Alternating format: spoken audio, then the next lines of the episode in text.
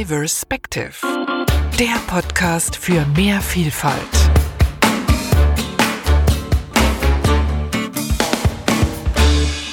Dieser Podcast ist eine Initiative von diverspective.com, einem Start-up aus der Schweiz mit dem Ziel, für mehr Diversität in Unternehmen zu sorgen. Willkommen zurück bei Diverspective. Hier ist eure Vielfaltsexpertin Nicole und heute möchte ich über digitales Nomadentum sprechen. Und zwar mit Isa aus, naja, eigentlich aus Hamburg, aber meistens ist sie in ihrem Van unterwegs. Hallo Isa, schön, dass du heute Zeit für mich hast. Wo bist du denn eigentlich gerade? Hallo Nicole, schön, dass ich da sein darf. Ähm, ich bin gerade in der Nähe von Cadiz in Südspanien. Mhm, also du bist mit deinem Van in Spanien und dazu habe ich jetzt natürlich noch mal ein paar Fragen. Fang doch mal an, mir zu erklären, was das für ein Van ist. Das ist ein viereinhalb Tonnen schweres ja, Transporter mit Kofferaufbau. Das ist ein kleiner Mini-LKW. Der ist vier oder fünf Jahre alt. Den habe ich gebraucht gekauft. Den Koffer habe ich auch gebraucht gekauft. Der Koffer ist 20 Jahre alt und den habe ich auf diese Pritsche draufgesetzt. Und äh, genau, da aus zwei Teilen eins gemacht. Wow, das klingt so, als müsste man sich damit eigentlich auskennen. Hast du das selber gemacht oder hattest du da Hilfe? Äh, ich kenne mich nicht, also ich kannte mich nicht aus, jetzt kenne ich mich aus. Ich hatte auch Hilfe von Metallbauern und Kfz-Lern und Elektrikern, aber ich habe auch viel selbst gemacht. Das, die Recherche war das Schlimmste. Jedes Detail musste ich recherchieren, bei YouTube nachgucken, wie funktioniert das jetzt und am Ende ja, ist ein komplettes Auto, Wohnmobil draus geworden. Ach, krass. Und wie bist du da drauf gekommen? Hast du das irgendwo gesehen oder hatten Freunde sowas? Oder wie, wie bist du auf die Idee gekommen? Also nicht nur diese Art von Van, weil das ist ja schon ein bisschen aufwendiger, so ein kleiner LKW, sondern auch das aus zwei Teilen sozusagen selber zusammenzusetzen. Ich hätte natürlich am liebsten äh, ein komplettes Ding äh, gekauft, damit einem nicht äh, noch Abnahmen beim TÜV und so weiter und so fort im Wege stehen. Aber es gab's nicht. Und es gab diese Art von LKW gibt's in England, aber nicht in Deutschland. Und ich habe irgendwo mal so ein Auto gesehen und wollte eigentlich immer, ich hatte vorher einen Transporter, größer werden und habe gedacht, das ist, das ist es. Ich möchte ein viereckiges, großes Auto haben, was nicht zu groß ist, aber halt selbst gemacht ist. Und dann habe ich mir den Koffer irgendwo gekauft, im Internet bei irgendeiner äh, Frau, die den verkaufen wollte und habe das Unterteil irgendwo gekauft und habe gedacht, so, jetzt mache ich das selber. Es hat zwei Jahre gedauert. Ja, und jetzt, äh, genau, ist er fertig. Zweieinhalb Jahre später. Das ist ja auf jeden Fall auch eine lange Zeit. Und wo hast du dein Van zusammengebaut? An verschiedenen Orten. Den Ausbau habe ich in Bremen gemacht, das Zusammengebaute haben wir in Kiel gemacht. Der Koffer kommt aus München, das ähm, Untergestell kommt irgendwo aus Oldesloe. Also an verschiedenen Stellen. In, äh, in der Nähe von zwischen Bremen und Hamburg äh, haben wir noch Teile gebaut. Das äh, war an verschiedenen Orten. Man musste halt immer von A nach B alles transportieren und irgendwann fuhr er dann auch auf so eigenen Rädern. Dann kam noch der Innenausbau dazu, oder? Genau, also das, äh, das Äußere, das Zusammenbauen der, vom Metall, die Löcher reinschneiden und so weiter. Das war das eine und das, der Innenausbau war dann das andere. Das äh, habe ich dann alles äh, selbst gemacht, habe mir die Maschinen gekauft und jede Menge Anleitungen gelesen, mich in alles rein vertieft und habe dann ja den Innenausbau relativ holzlastig äh, selbst gebaut. Hat drei oder vier oder fünf Monate gedauert. Okay, dafür musst du ja eigentlich alles können. Elektrik und Wasser und Holzarbeiten und also das sind ja quasi alle Gewerke, die man so braucht in einem Haus auch, oder nicht? Ja, ich könnte jetzt auch ein Haus bauen. Ein kleines äh, Holzhaus wäre jetzt möglich.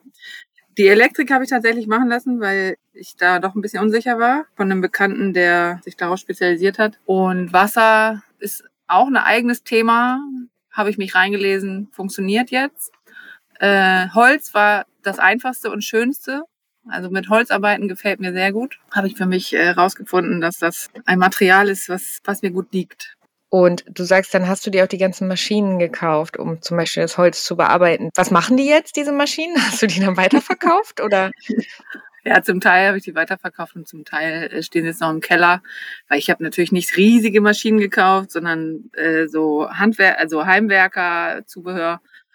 Ich durfte auch manche Sachen an großen Maschinen bei befreundeten Tischlern schneiden und also es war so ein Konglomerat aus verschiedenen ja, Maschinen und natürlich äh, Bohrmaschinen und so weiter braucht man immer mal wieder. Und genau, weil du gerade gesagt hast, Keller, wo sind denn die ganzen Sachen? Die kannst du ja wahrscheinlich nicht die ganze Zeit mit dir rumfahren, oder? Nee, in meinem, in meinem Auto habe ich tatsächlich einen kleinen Keller im Doppelboden. Aber diese Maschinen und auch so ein paar Sachen, die ich noch zwischengelagert habe, die sind tatsächlich bei meinen Eltern im, im Haus im Keller, wo ich ein kleines Abteil bekommen habe und wo mein Keller ist in Hamburg. Okay. Und dein Auto hat sogar auch einen Keller, das ist ja cool. Äh, erklär mal, was dein Auto sonst noch so hat. Also es ist ja sowieso schon schwer, weil wir ja einen Podcast machen und man sich das Auto jetzt irgendwie vorstellen muss und es nicht sehen kann. Vielleicht magst du mal so ein bisschen erklären, wie der ausgebaut ist, was der alles hat. Also der hat einen Doppelboden, in dem meine Surfbretter sind, äh, der Wassertank, Winterklamotten, ein paar Vorräte, also es mit Klappen von innen zugänglich. Dann hat er ähm, natürlich ein großes Bett, ein Sofa, eine 1,80 Meter lange Küchenzeile, ein Tisch, den ich meistens als Schreibtisch benutze, äh, ein riesengroßes Seitenfenster mit Sprossen. Genau, und in der Küche habe ich einen Ofen, einen Kühlschrank, fließend Wasser, warm, mit Boiler. Dann habe ich eine Dusche mit fließend heiß Wasser. Ja, Toilette natürlich alles, was man so in so einem kleinen Haus braucht. Ich habe, ich würde sagen, zehn Quadratmeter Wohnfläche. Und mit dem Wasser, wie funktioniert das? Das musst du dann ja wahrscheinlich irgendwie sozusagen auftanken, das Wasser. Und dann gibt es ja auch das Schmutzwasser, das du dann ja wahrscheinlich auffängst. Und da muss das ja auch wieder irgendwie, wie, wie organisierst du das mit dem Wasser? Das klingt für mich irgendwie so kompliziert. genau, Wasser ist das Einzige, was ich brauche. Und da fahre ich zu so Wohnmobilstationen da schmeißt man manchmal einen Euro rein, manchmal ist es äh, umsonst. Dann tankt man Wasser. Ich habe 100 Liter Frischwasser und fast so viel Abwasser. Und da bei diesen Abwasserstationen kann man das Wasser dann auch wieder ablassen. Und dann gibt's da ähm, Stationen, wo man seine Toilette leeren kann. Und genau, das sind halt so Säulen, äh, die es äh, an verschiedenen Orten gibt. Da gibt's äh, im Internet eine Webseite, wo man dann nachgucken kann, wo die nächste Station ist. Mhm. Und die gibt's dann in, in ganz Europa, diese Station? Genau, die gibt's überall. Ich fahre jetzt auch gerade auf den Kanaren mit dem Auto. Da gibt's weniger von diesen Stationen. Da gibt's manchmal eine Tankstelle, die sagt, okay, hier könnt ihr in der Waschbox einfach das Grauwasser ablassen. Und dann gibt's andere Stationen, die sagen, hier äh, dürft ihr die Toilette entleeren. Oder da und da gibt's dann Frischwasser. Äh, das ist dann nicht so gesammelt an einem Ort. Da muss man zu verschiedenen Orten fahren. Aber jetzt auf dem Festland Europa hatte ich noch nie ein Problem. Die nächste Station ist immer ein paar Kilometer entfernt. Aber das klingt auch so, als müsste man da dann so ganz gut organisiert sein, wenn man nicht irgendwie dann auf einmal kein Wasser mehr haben möchte oder so. nee, genau. Man muss immer natürlich gucken, wie, die Wasser, äh, wie der Wasservorrat ist und rechtzeitig dann natürlich dahin fahren. Genau. Ansonsten hat man halt einen Tag kein Wasser, was mhm. auch nicht so schlimm ist. Mein Wasser reicht jetzt eine Woche 100 Liter mit Duschen und Trinken und äh, Abwaschen und ja, das kann man schon ganz gut timen. Und ähm, du hast auch Internet. Ja, na klar, das brauche ich zum Arbeiten. Habe einen kleinen Router und ich kaufe mir meistens in Spanien dann eine, äh, eine SIM-Karte mit, die ich immer wieder aufladen kann. Mit jetzt, ich glaube, dieses Jahr habe ich 100 Gigabyte im Monat und das kostet irgendwie 20 Euro. Das ist äh, total erschwinglich und ich kann damit Fernsehen, also Netflix, Fernsehen habe ich mhm. natürlich nicht. Und genau, arbeiten. Mein Telefon lockt sich ein, wenn ich hier zu Hause bin in meinem Auto. Genau. Nicht schlecht. Und Strom, du hast gesagt, du brauchst nur Wasser. Das heißt, Strom hast du äh, Solar. Oder wie machst du das? Genau. Ja, genau. Ich habe auf dem Dach äh, Solarzellen angebaut, die eine Batterie speisen, die im Wohnraum installiert ist, also im, auch im Unterboden. Und das versorgt meine ganzen Steckdosen, meine Lampen, die ganzen Zünder von irgendwelchen Geräten. Und, äh, das wird durch die Sonne in Andalusien natürlich jeden Tag sehr voll. Und Heizung, wenn es mal kälter ist, hast du auch eine Heizung? Ja, die Heizung habe ich auch. Das ist eine Dieselstandheizung. Die ist in dem Tank des Autos mit einem äh, Entnehmer verbunden und die macht ja relativ warm. Mhm. Also das lässt sich gut aushalten. Ist gut isoliert und äh, das, die Wärme bleibt drin. Und das hast du alles selber gebaut? Also fast. fast, ja, genau. Die Dieselstandheizung hat der Elektriker angeschlossen und ein eine Kfz-Werkstatt hat den Tank ausgebaut und da ein Rüssel eingebaut, der dann zur Standheizung. Und das mit dem Solar, wer, das hast du selber gemacht? Also wir haben das aufs Dach geklebt, ich mit, äh, mit einem Bekannten und äh, der Elektriker hat es angeschlossen. Also viele Sachen hat der Elektriker tatsächlich gemacht, wo man sagt, uiuiui, die hat der äh, verkabelt und geprüft und gecheckt, ob das alles mit, mit Sicherungen äh, versehen und Hauptsicherung und genau, diese ganzen Knöpfe, das hat er alles gemacht. Du hattest ja an, eingangs schon gesagt, dass das mit der Recherche so kompliziert war. Jetzt verstehe ich auch langsam warum. Also man kommt so, man, man, man sieht so einen fertigen Van, der irgendwie alles hat, worüber wir gerade gesprochen haben. Und da muss man sich ja wahrscheinlich jedes kleine bisschen, also wie ist das mit dem Frischwasser, wie ist das mit dem Abwasser, wie ist das mit dem Strom, wie ist das mit dem Internet und so weiter und so fort, muss man sich ja für jedes kleine bisschen da irgendwie eine, eine, eine riesen Recherche machen wahrscheinlich, oder? Genau, wie hängt das zusammen? Wo, wo muss was hin, damit es Sinn macht? Wo sitze ich eigentlich später? Brauche ich da eine Steckdose? Brauche ich da ein Licht? Ähm, wo will ich was hinbauen? Und wie macht das Sinn? Und wie kriege ich das an die Stelle? Wo muss ich Kabel langlegen? Das geht nicht, weil da muss ein Fenster hin. Und also man muss wirklich viele Sachen bedenken und sich vorher darüber informieren oder äh, recherchieren, ähm, was funktioniert und was nicht funktioniert und welche Geräte man braucht und was die für eine Leistung haben und was, ja, man muss relativ äh, viel bedenken. Dann ist es ja quasi, als hättest du jetzt äh, so eine Art Ausbildung gemacht. Ausbildung im Van-Ausbau. ja, genau. Ich würde es jetzt aber demnächst nicht nochmal machen wollen. was hättest du anders gemacht, jetzt so im, im, im Rückblick? Also ein paar Sachen im Innenausbau, die die so geworden sind, weil ich sie gedacht habe, dass ich sie so haben will, wo ich dann jetzt sage, okay, äh, vielleicht hätte ich doch eine größere äh, Sitzecke machen sollen. Aber das ist eigentlich jetzt alles perfekt, so wie es ist. Und wie es gelaufen ist, ist es halt gelaufen. Es hat halt zwei Jahre gedauert und es waren Höhen und Tiefen. Und ich würde da jetzt eigentlich nicht viel anders machen. Was waren denn so die Tiefen? ja, wenn, wenn dir jemand seine Hilfe zusagt und du den äh, darauf baust und dann kommt er nicht und du musst dir dann kurzfristig was anderes überlegen oder das selber machen und dann, äh, dann klappt das hier nicht und da nicht mit dem Stellplatz oder wo du was bauen willst oder ähm, dann ist das Holz teurer geworden. Also es, es gab, äh, dann war irgendein Teil nicht lieferbar und dann hat man gestanden und hat gedacht, na, was mache ich denn jetzt? Ich habe alle nur darauf gewartet und also es gibt schon, gab schon einiges, wo ich gedacht habe, so Mann, das kann doch mal glatt laufen. Aber ja, dann hat man sich halt überlegt, okay, dann mache ich halt was anderes. Oder man wartet oder fährt dann doch einen Tag an See und sagt sich, okay, einfach mal die Seele baumen lassen und sagen, okay, es kann morgen weitergehen. Und mhm. den Mut verlieren. Es wird irgendwann fertig werden. Und es ist auch irgendwann fertig geworden. Gab es auch Momente, wo du eigentlich lieber aufgeben wolltest? Ja, also ich habe schon gedacht, wenn ich das jetzt verkaufe, kriege ich dafür auf gar keinen Fall so viel, wie ich äh, schon reingesteckt habe. Und ähm, habe gedacht, es ist einfach ein irrsinniges Projekt, das ganz alleine zu machen. Ich habe es dann äh, gelassen, weil der Kosten-Nutzen war halt nicht da. Und ich bin froh, dass ich es nicht gemacht habe, weil es ist so ein tolles Auto geworden.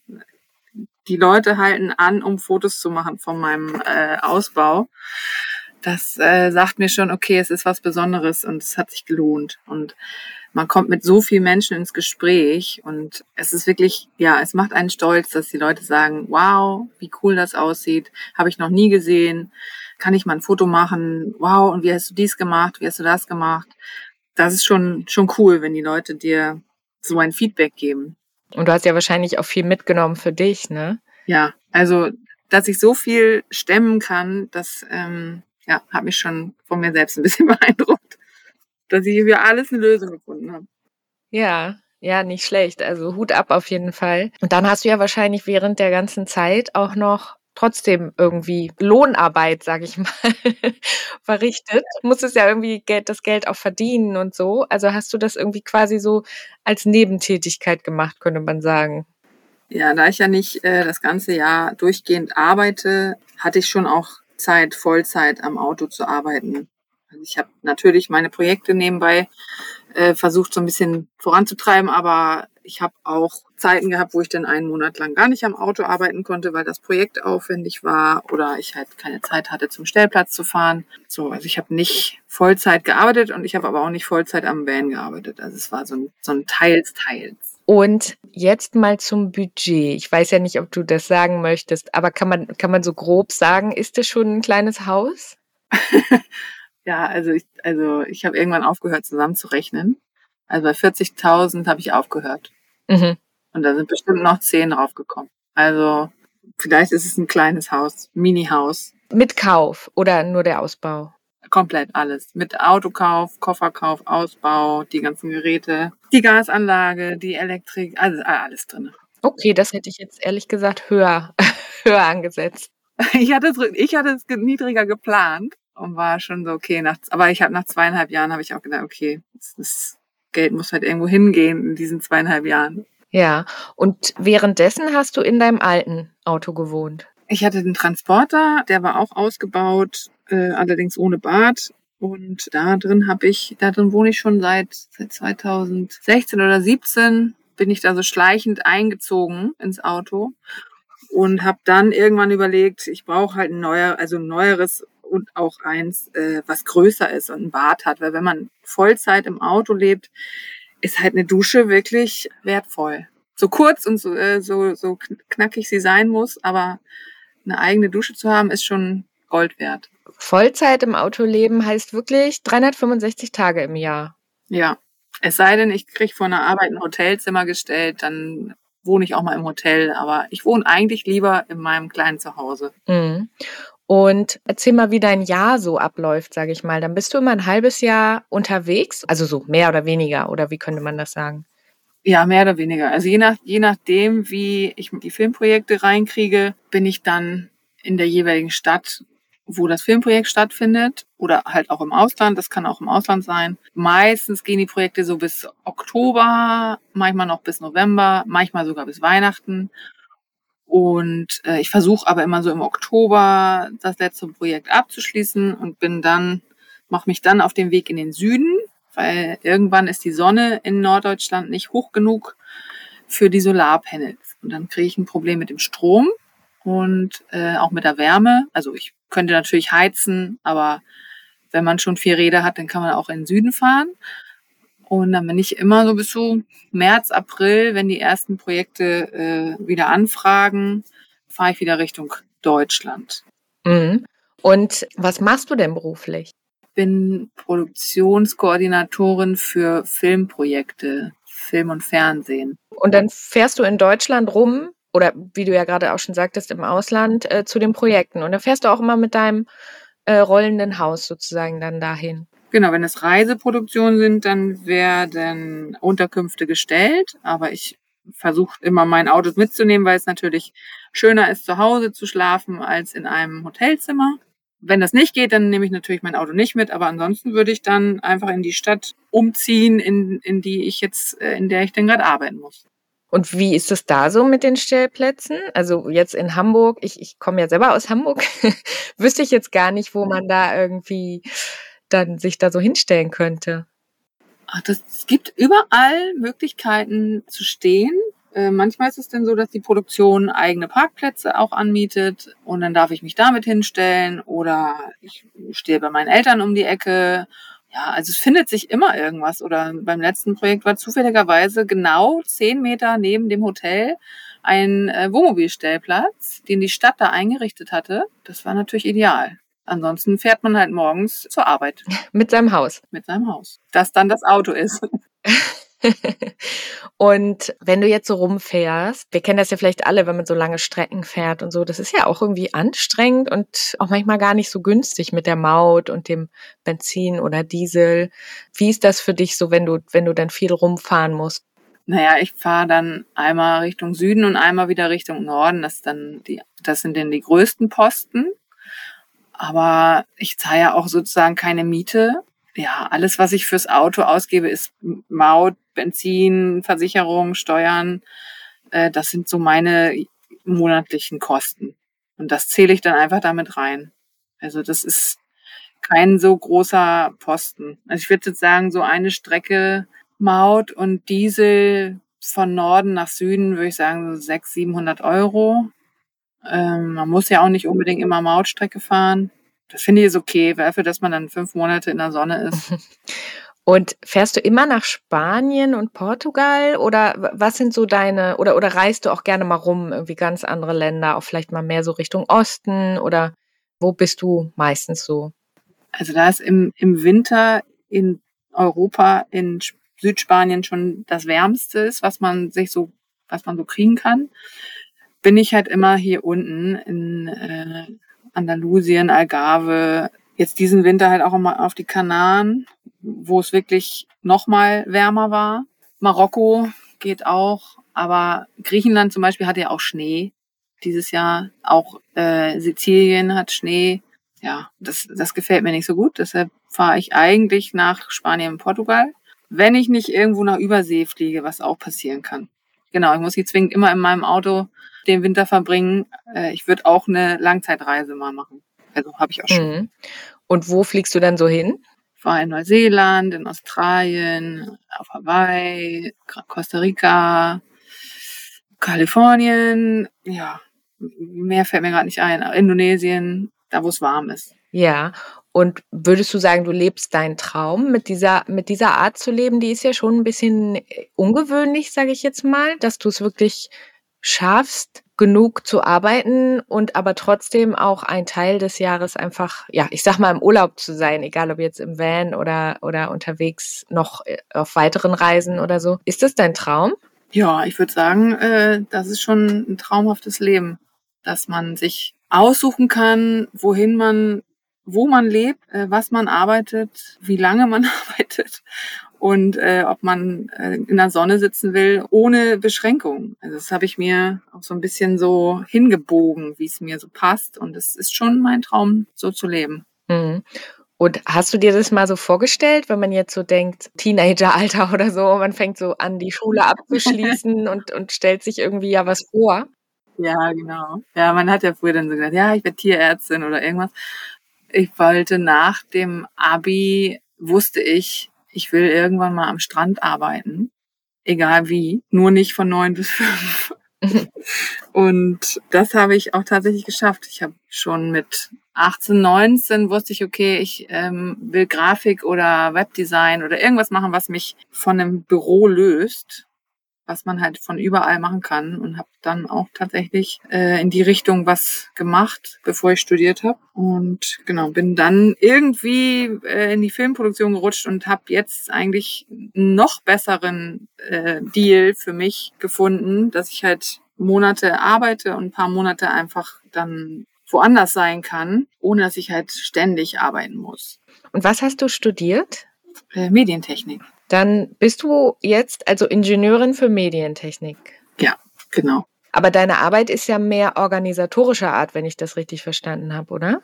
Ja, also ich mache mit dem Studium, da bin ich gar nicht mehr so wirklich dabei. Ich organisiere äh, in den Filmproduktionen von den Autos über äh, Schauspieler, äh, Reisen, Hotels, wer muss wann wo sein, fertige Verträge aus, äh, ich mache Kalkulationen, also eher die organisatorische Variante, nicht die technische. Also ist schon gut, sich nicht erzählen zu lassen vom Kameramann, was, was jetzt was ist, sondern schon ein bisschen zu wissen, was, äh, was er da eigentlich haben will. Das, äh, mit dem Studium hat es nicht mehr so viel zu tun, aber es ist nicht schlecht, das Hintergrundwissen zu haben. Und für einen Van-Ausbau war es natürlich auch super, dass man schon mal gehört hat, wie verschiedene Sachen äh, in der Elektrik oder so funktionieren, äh, damit man dann auch mit den Leuten, die einem helfen, reden kann. Das hilft mir auch, wenn ich mit dem Auto äh, irgendwas habe. Es geht ja auch mal kaputt oder hat irgendwas. Und dann finde ich, ist es nicht schlecht, wenn man technisches Verständnis hat, äh, um mit den Menschen, äh, die in Werkstätten oder wie auch immer zu arbeiten, zu reden, ohne dass man gleich blöd dasteht. Ja, wie ist denn das überhaupt mit den Reparaturen? Ich, ich kenne das von meinem Auto, da ist also ständig irgendwas kaputt und es ist nicht mal ein Van. das nervt und ist ja auch teuer und äh, du bist dann ja manchmal auch einfach gar nicht in, in Deutschland oder äh, sozusagen, du kannst ja nicht immer bei der Werkstatt deines Vertrauens sein, sondern du musst dann ja eben nehmen, was gerade da vor Ort ist manchmal. Wie, wie funktioniert das so? Das funktioniert super. Es gibt überall Werkstätten mit diesem Auto jetzt, toi, toi, toi, habe ich natürlich noch gar nichts gehabt, weil der ja so frisch ist. Der ist ja erst vier oder fünf Jahre alt. Das andere Auto hatte natürlich jede Menge Macken und äh, hat auch mal die eine oder andere Nacht dann in der Werkstatt verbracht äh, mit mir zusammen, weil ich musste ja irgendwo wohnen und dann haben wir in der Werkstatt gewohnt und am Tag haben dann die Leute von der Werkstatt daran gearbeitet und genau, ich bin zur Arbeit gefahren mit der Bahn. Und du durftest dann nachts in der in der Werkstatt bleiben einfach. Ja, manchmal haben sie das Auto dann rausgeschoben, weil sie nicht wollten, dass ich in der Werkstatt schlafe, aber das funktioniert. Man muss mit den Leuten sprechen und sagen, tut mir leid, ich weiß nicht, wo ich wohnen soll. Und dann äh, sind alle, ist wirklich noch keiner war unverständnisvoll, sondern alle haben gesagt, oh, ja, okay, dann finden wir eine Lösung. Was sagen denn deine Familie und deine Freunde zu deinem Leben? Sie finden es alle super, die wollen es auch alle machen, aber es ist halt auch nicht mal eben gemacht, wenn man Kinder oder Familie oder Haus oder Garten oder Tiere oder was auch immer hat. Dann kann man es natürlich nicht mal eben machen. Und wenn man halt auch einen festen Job hat, der von neun bis fünf im Büro ist, dann ist es auch nicht mal eben umzusetzen. Aber ansonsten hat meine Familie es schon immer so gewesen, dass sie gesagt hat, also wir sind äh, drei Schwestern und wir können alles machen, was wir wollen und es wird sie immer zum Guten wenden ja, so, so hat meine Mutter uns immer unterstützt und mein Vater natürlich auch äh, gesagt, so, egal was ihr macht, es wird am Ende so werden, wie ihr es wollt. Und äh, es ist auch so. Deine Schwestern, machen die, machen die sowas ähnliches? Nee, die sind äh, tatsächlich komplett verschieden. Meine eine Schwester ist Mutter von vier Kindern. Meine andere Schwester hat tatsächlich einen ganz normalen neun bis fünf Uhr Job. Hm. Und alle sind glücklich damit. Und dein Job, würdest du sagen, das ist dein Traumjob? Jetzt mal ganz abgesehen von, von den Möglichkeiten, die er dir für dein Leben bietet, sondern auch einfach vom Job selbst? Ja, also ich, ich, ich liebe meine Arbeit. Ich gehe gern zur Arbeit. Ich stehe morgens äh, auf und denke, juhu, jetzt machen wir das und das und das und freue mich auf jeden Arbeitstag. Und trotzdem reichen dir die paar Monate im Jahr? Äh, vom, vom Geld oder vom, vom Arbeiten? vom Arbeiten, ich meine, wenn du es so gerne machst, könnte man ja vielleicht auch denken, du hättest Lust, das ähm, das ganze Jahr über zu machen. Ja, das stimmt, das könnte ich auch. Aber es ist auch zum Teil wirklich sehr anstrengend. Man hat nicht acht Stunden Tage, man hat mal zwölf Stunden Tage, man äh, ist immer erreichbar und irgendwann ist das Projekt halt zu Ende. Und wenn ich dann direkt ins nächste springen würde, dann irgendwann platzt der Kopf. Also es ist auch ganz gut, zwischendurch mal dann eine Pause zu machen um das äh, Wort Work-Life-Balance ähm, auch mal zu sagen, finde ich äh, wichtig, dass man sich für sich auch Auszeiten nimmt und sagt, okay, ich gucke jetzt einfach mal ins Grüne und mache heute gar nichts. Es gibt natürlich auch äh, noch dazu einen Nebenjob, den ich mache, äh, den ich halt remote machen kann von überall. Das heißt, ich bin nicht fünf Monate am Strand und gucke in die Luft. Ich mache dann halt zwischendurch noch ein paar, paar organisatorische Sachen für meinen Nebenjob. Was ist denn dein Nebenjob? Der ist auch in der Filmproduktion. Der ist äh, die Organisation von Sprachsynchronaufnahmen. Äh, okay, und den kannst du komplett remote machen? Coolerweise ist der seit, ich würde sagen, seit Corona, äh, wo so vieles digitalisiert wurde, ist der remote, ja. Das heißt, du sitzt dann in deinem Van am Strand und arbeitest. Genau. Ich äh, gucke aus meinem Fenster aufs Meer und tippe auf meinem Computer. Ich sitze natürlich nicht in der Sonne mit meinem Computer, weil dann kann man ja gar nicht sehen. Äh, ich sitze dann drinnen für die äh, paar Stündchen, die ich dann was organisieren muss und äh, oder telefonieren muss. Was machst du dann so in deiner Freizeit? Weil du sagst jetzt, du bist dann am Strand und du guckst gerne raus. Und vorhin hast du aber schon gesagt, du hast da Platz für deine Surf Bretter. Du hast dann ja hoffentlich, klingt so relativ viel Freizeit. Und was fängst du dann damit so an?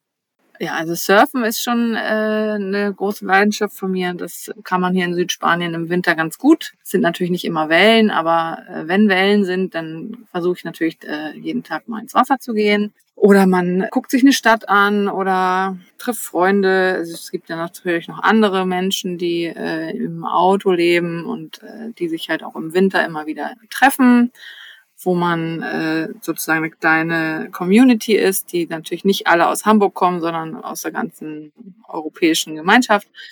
Irgendwo aus England, aus äh, Holland, aus Spanien äh, und äh, mit denen verabredet man sich oder man liest einfach ein Buch in der Hängematte oder geht spazieren.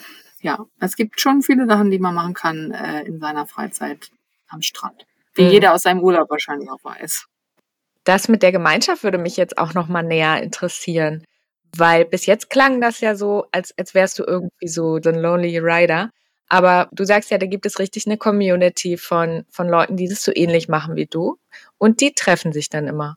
Genau, also das ist, ähm, hat sich so über die Jahre, ich mache das jetzt ja schon seit, weiß ich auch nicht, seit zwölf Jahren bin ich immer hier unten im, im Süden, mal mehr, mal weniger und man trifft oft dieselben Menschen und mit vielen ist man halt bekannt, manche sind Freunde und man sieht je, jedes Jahr dieselben, also nicht nur dieselben Gesichter, aber viele, wo man sagt, ach, das ist auch wieder da oder man verabredet sich sogar und sagt, hey, ich bin jetzt auch da, wo bist du, stehen wir zusammen. Natürlich kenne ich auch Leute, die hier leben, genau, und dann besucht man die mal. Wie lange stehst du dann so an einem Ort? ungefähr? Es kommt auf den Ort an, aber ich versuche, also alle paar Tage fahre ich an einen anderen Ort. Ah ja. Ich komme natürlich immer wieder, immer wieder zurück, äh, wenn Orte gut sind, aber ja, man fährt einkaufen und dann sagt man, ah nee, dann fahre ich heute nach dem Einkaufen mal dahin oder äh, da sind die Wellen gut oder ich will jetzt noch eine Stadt besuchen, dann fahre ich in die Stadt oder muss dann morgens noch arbeiten will, aber danach noch Freunde treffen und dann gehen wir essen und parke ich aber schon mal da, wo wir essen gehen oder wie auch immer. Also man ist ja relativ mobil, dass man nicht sagt, okay, ich stehe jetzt an einem Ort oder man bucht sich einen Campingplatz, äh, was äh, ich nicht so oft mache, oder man bucht sich einen Stellplatz ein. Dann kann man natürlich ein paar Tage länger irgendwie an einem Ort sich ausbreiten. Okay, das heißt, du bist aber eigentlich nie länger mit anderen Leuten zusammen, immer nur mal so ein paar Tage. Je nachdem. Also wenn die auch gerade das Gleiche machen wollen, dann fahren wir halt zusammen an einen anderen Ort. Mhm. Oder man reist ein Stückchen zusammen und sagt, okay, wir nehmen uns jetzt vor, die nächsten vier Wochen wollen wir jetzt die nordspanische Küste äh, langfahren. Dann überlegt man sich, wo man hinfährt, wo man abends schlafen will und stellt sich zusammen, trinkt abends noch einen Wein und geht morgens surfen. Mhm. Und sag mal, hast du einen Partner? Nee, im Moment habe ich keinen Partner. Hatte aber einen, der auch im Auto gelebt hat. Und das war ganz lustig. Dann hatten wir eine Zwei-Zimmer-Wohnung. Jeder hatte sein Zimmer und äh, wir haben nebeneinander geparkt. Und essen wir bei dir, schlafen wir bei mir. Das war ganz lustig. Okay. Weil das klingt ja wie so ein Leben, wo man vielleicht auch nicht so leicht einen Partner findet, der ja, du sagtest jetzt, er wohnt auch im Auto, dann kann man sich das natürlich schon gut vorstellen. Aber wenn der jetzt zum Beispiel in Hamburg in der Wohnung wohnen würde, wäre das ja wahrscheinlich eher ein bisschen schwierig, zum Beispiel. Ja, das stimmt. Das ist äh, einer der Nachteile äh, am Bandleben, dass man relativ schwierig äh, Partner findet, die ähnlich leben, die einem dann natürlich auch noch gefallen. Ja, es ist aber nicht so, dass man dann sagt, okay, ich würde dann einfach nicht zu Hause sein und du bist in Hamburg und wir sehen uns nie. So, dann ist es natürlich auch keine Beziehung. Mhm. Da muss man natürlich irgendwas ändern. Aber es ist ja das Gute am Auto. Ich kann ja parken, wo ich will. Und dann parke ich halt in Hamburg. Ist ja auch okay. Aber dann fehlt dir die Sonne, oder nicht? Kommt dann drauf an, was einem wichtiger ist in dem Moment. Verstehe. Aber so an sich muss ich sagen, klingt das natürlich schon nach einem ich, ich möchte gar nicht das Wort einsam benutzen, weil einsam klingt immer so negativ und das kann ja aber auch was Positives sein, aber es klingt nach so einem Leben, was du auf deinen eigenen Schultern trägst. Ich weiß nicht, wie ich das besser sagen soll. Also was, was so, weißt du, wenn man in einer Wohnung wohnt äh, und äh, seine Freunde um sich herum hat und vielleicht seinen Partner und so, dann bespricht man natürlich immer vieles mit denselben Leuten. Äh, das ist natürlich immer noch was anderes, als wenn du natürlich irgendwie ja auch jedes Mal alleine die Entscheidung triffst, weiterzufahren, dort zu stehen, dieses Problem so und so zu lösen und so weiter und so fort. Gefällt dir das auch, das Alleinsein oder dieses alles auf deinen eigenen Schultern zu tragen sozusagen? manchmal nervt es mich natürlich, dass ich dann nicht irgendwie jemand habe, mit dem ich, also ich habe natürlich Telefon und Internet und meine Freunde äh, wissen ja, dass ich äh, nicht unbedingt immer an einem Ort bin und hören mir natürlich trotzdem zu und beraten mich. Es ist ja nicht so, dass ich äh, alleine bin. Ich bin nur örtlich alleine, aber virtuell ist ja immer jemand da, den ich anrufen könnte. Nee, aber ansonsten äh, finde ich das ganz gut zu entscheiden, wo ich jetzt heute sein will. Natürlich richte ich mich auch mal nach anderen Leuten, wenn die sagen, hey, wir wollen halt alle hier stehen. Und dann sage ich, ja klar, dann stehe ich auch da. Dann ähm, sind wir eine Gemeinschaft. Oder ich sage, es reicht mir jetzt. Ich muss jetzt mal zwei Tage alleine sein. Dann fahre ich irgendwo in die Natur und sag, okay, ähm, ich habe jetzt hier mit gar keinem Kontakt und kann äh, wirklich die Ruhe genießen und äh, nichts tun, muss mich mit keinem absprechen. Also würdest du schon sagen, dass du auch dieses Alleinsein und alleine Leben ja auch irgendwie so ein bisschen irgendwie schon auch genießt? Ja, also ich würde das jetzt gerade nicht anders haben wollen. Also wenn, ihr, wenn jetzt jemand auftaucht, der als Partner funktionieren könnte, dann, dann würde ich natürlich sagen, okay, Kompromisse machen und alles ein bisschen so ummodeln. Warum nicht? Ich meine, mein Leben ist so flexibel, ich kann mich an alles anpassen. Wenn derjenige nicht so flexibel ist oder ich kann auch sagen, okay, ich wohne jetzt wieder die nächsten zwei Jahre in Deutschland und äh, suche mir einen Platz, wo ich mein Auto abstellen kann und äh, nehme es als Haus und nicht mehr als Auto. Es funktioniert alles. Mhm. Würdest du sagen, dass diese, diese Ruhe, die du dann durch das Alleinsein auch hast, vielleicht auch so ein Ausgleich zu deinem stressigen Job ist? Ja, doch, das ist, das ist schon äh, wichtig, dass ich ähm, auch neben, also nach diesen Jobs einfach dann einmal abtauchen kann in, in die Ruhe. Dass ich sagen kann, okay, ich fahre jetzt einfach mal raus, irgendwo hin, wo wirklich nur grün ist und die Vögel zwitschern, um runterzufahren und äh, diesen Job hinter mir zu lassen, damit ich dann auch Kraft habe für den, neu, für den nächsten Job. Und was würdest du sagen, ist die größte Herausforderung an diesem Leben, wie du das führst? die größte Herausforderung ist, glaube ich, tatsächlich, dass man so flexibel sein muss und dass man sich immer wieder auf neue Sachen einstellen muss und auch neue Probleme einfach äh, schnell und effizient bearbeitet. Dass man sich damit zufrieden geben muss, viele Leute oder Freunde, die Familie nicht so oft zu sehen, vielleicht nur zwei, dreimal im Jahr dass man trotzdem halt den Kontakt hält, ohne dass es dann einschläft oder dass man alle auf dem Laufenden hält, ohne dass man da ist. Ich meine, passiert natürlich auch Leuten, die äh, in einer Wohnung wohnen und äh, viel zu tun haben, dass die ihre Leute halt auch vielleicht nicht so oft sehen. Dass man keine feste Basis hat, wo man sagt, okay, da wohne ich jetzt. Das ist, da, das ist ja auch nicht für jeden das Richtige, dass man sagt, okay, ich bin tatsächlich wie ein Nomade unterwegs und äh, stark hier und da mein Zelt auf und äh, dann bin ich da halt zu Hause. Diese Flexibilität ist, glaube ich, die Herausforderung, dass man damit klarkommt und dass man dann auch nicht unbedingt immer weiß, äh, was man im nächsten, im nächsten halben Jahr macht. Dass mhm. man nicht unbedingt weiß, ich kann Weihnachten Urlaub machen, weil ich äh, da schon Urlaub eingereicht habe, sondern vielleicht muss ich Weihnachten auch arbeiten, du hast gerade schon angesprochen, dass es so ein bisschen schwierig planbar ist. Wie sieht es denn bei dir so mit Zukunftsplänen aus? Tja, ich weiß noch nicht, was ich Weihnachten mache. ich meinte mehr so die weitere Zukunft. Ich würde jetzt erstmal weiter in meinem Auto leben wollen und auch meine, meine Arbeit, so, sofern es alles so weitergeht, so, so machen. Also ich würde es nicht anders machen jetzt die nächsten, sag ich jetzt mal, zehn Jahre wer weiß, was kommt. Mhm. Äh, ich bleibe flexibel und kann mich auf verschiedene Situationen einstellen.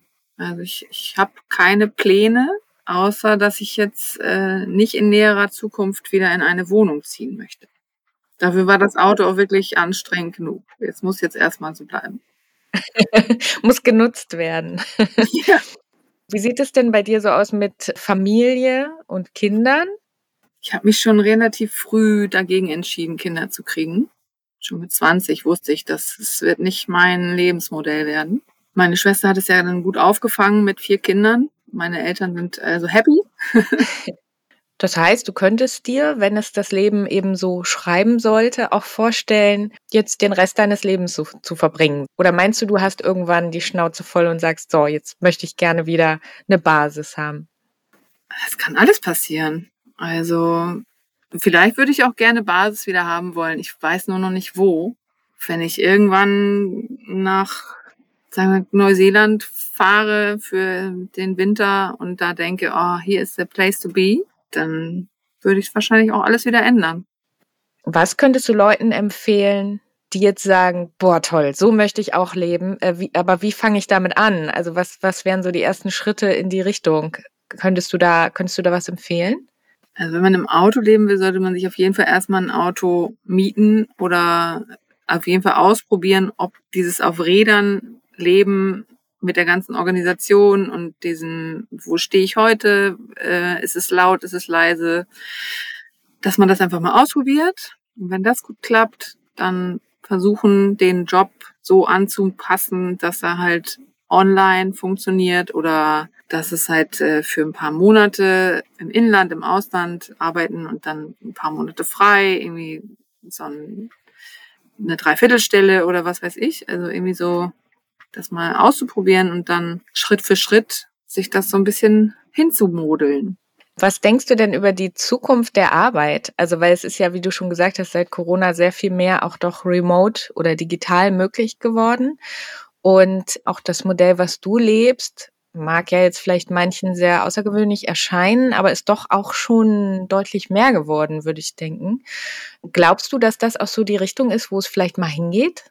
Ich glaube ja. Also durch Corona, man hat es sehr stark gemerkt, dass es wirklich so viel mehr Leute gibt, die jetzt remote auch arbeiten können, auch einfach ihren alten Job äh, ins Homeoffice verlegt haben und das Homeoffice halt an den Strand gelegt haben. Das ist wirklich enorm viel mehr geworden. Und auch die, die, die Einstellung der Leute, dass sie flexibler arbeiten wollen, dass das wird ja immer mehr, sag ich mal, Mode. Und dass die Firmen müssen da mithalten, dass sie das auch möglich machen, weil es, sonst wandern die Leute halt zu Firmen, die es möglich machen. Ich glaube, dass man schon äh, sagen muss, okay, man muss natürlich gewisse Regeln beachten von vom Firmenethos her, wo man dann da sein darf und welche Zeitzone und aber ich glaube, dass das noch mehr wird, dass die Leute noch flexibler entscheiden können, wo und wie sie arbeiten. Also da hat Corona uns einen großen Gefallen getan, was die Work-Life-Balance angeht. Also, dass man tatsächlich im Homeoffice sein kann, wie ich finde, ja auch viel effizienter arbeitet und dann halt mehr Freizeit hat. Und ich glaube, da geht's hin. Okay. Was sind denn deine Pläne jetzt für die nächsten Wochen? Ja, in den nächsten Wochen werde ich jetzt wieder Richtung äh, Deutschland fliegen fahren, um ein Projekt äh, in Frankreich zu machen wo ich aber erstmal kurz nach Deutschland muss, um dann in Frankreich den Dreh zu betreuen und mitzumachen. Und das ist für die nächsten drei Monate mein Plan. Okay, ja, vielen Dank, Isa. Das war doch ein toller Einblick in dein außergewöhnliches Leben. Ja, danke dir, Nicole. Es hat Spaß gemacht. Und das war's auch schon wieder für heute. Wenn euch Themen oder Personen für unseren Podcast einfallen, schreibt uns gerne eine E-Mail an info at diverspective.com. Ich freue mich schon aufs nächste Mal, wenn ihr wieder dabei seid.